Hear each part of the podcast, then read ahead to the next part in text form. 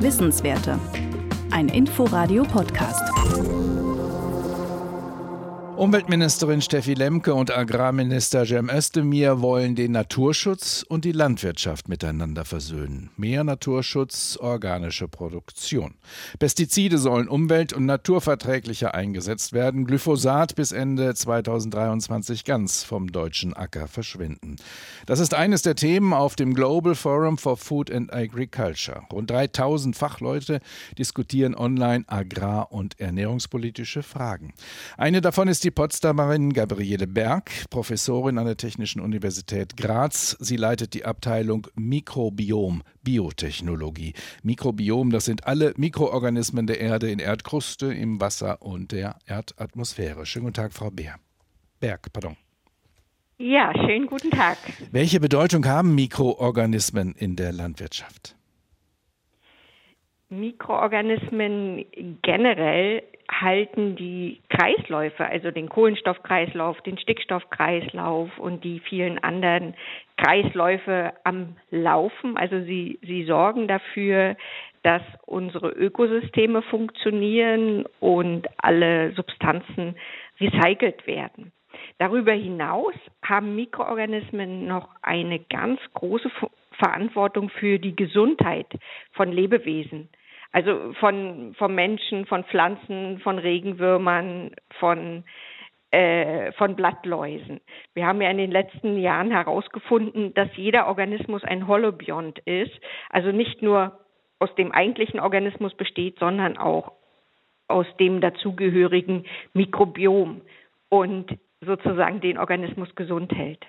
Welche Auswirkungen hat das dann also, wenn es nicht mehr so viele oder so gute oder so vielfältige Mikroorganismen im Boden gibt auf unsere Ernährung? Genau, also man muss sich das vorstellen, der Boden ist eigentlich eine Mikrobiombank. Und die, die Pflanzen nehmen, entnehmen daraus ein Reservoir von äh, Mikroorganismen und dann geht das in die, in die Äpfel, in die Erdbeeren, in, in die Kirschen und wir nehmen also, wir essen also nicht nur die, äh, die, die Früchte und Gemüse, sondern wir essen auch das Mikrobiom mit. Und das ist sehr gesund. Dann, dann was man weiß, ist, dass je diverser unser eigenes äh, Darmmikrobiom ist, desto gesünder sind wir. Und insofern verbindet das Mikrobiom den Boden mit den Pflanzen, mit den Tieren und mit dem, mit dem Menschen und ist also ganz, ganz wichtig für diese Gesundheitsfragen. Nehmen wir die Situation auf den Böden oder in den Böden von Brandenburg. Hier gibt es ja viel Landwirtschaft. Kann da schon nachgewiesen werden, dass es weniger Mikroorganismen gibt, sowohl im Boden als dann auch in dem Gemüse, was daraus wächst? Also was wir wissen, ist, dass die Züchtung äh, das Mikrobiom sehr stark verändert hat und wir wissen auch, dass die, die Böden äh, betroffen sind. Man muss da, äh, eine Sache wollte ich noch ganz gern korrigieren. Und zwar, ich bin jetzt in Graz, aber ich äh, leite auch die Arbeitsgruppe Mikrobiom Biotechnologie am Leibniz-Institut für Agrartechnik und Bioökonomie in Potsdam. Deshalb die Frage nach den Böden Jahr. in Brandenburg. Wie sieht es da aus? Genau, und deshalb, und, und deshalb äh, ja, weil, weil Sie das zu Anfang nicht erwähnt haben. Und wir organisieren ja auch das, das Forum. Und insofern, die Brandenburger Böden sind immer schon sehr speziell durch diesen hohen Sandanteil.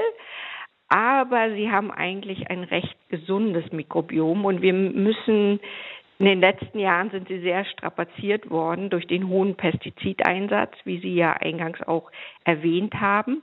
Und insofern müssen wir hier äh, die Landwirtschaft wirklich diversifizieren auf jedem Level, damit die Bodenfruchtbarkeit sozusagen wieder besser wird. Herzlichen Dank, Gabriele Berg war das, Professorin für Umwelt, Biotechnologie und Teilnehmerin am Global Forum for Food and Agriculture an diesen Tagen online und in Berlin. Wissenswerte. Ein Inforadio-Podcast.